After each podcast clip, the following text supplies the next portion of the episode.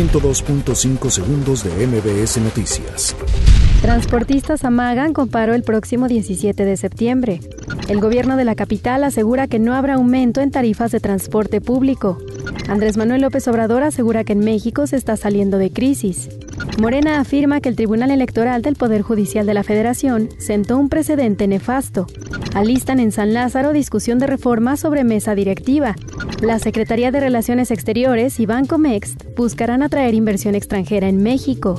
Llaman urgentemente a enviar más elementos de la Guardia Nacional a Morelos. Detienen en Puebla el michoacano, presunto integrante de Guerreros Unidos.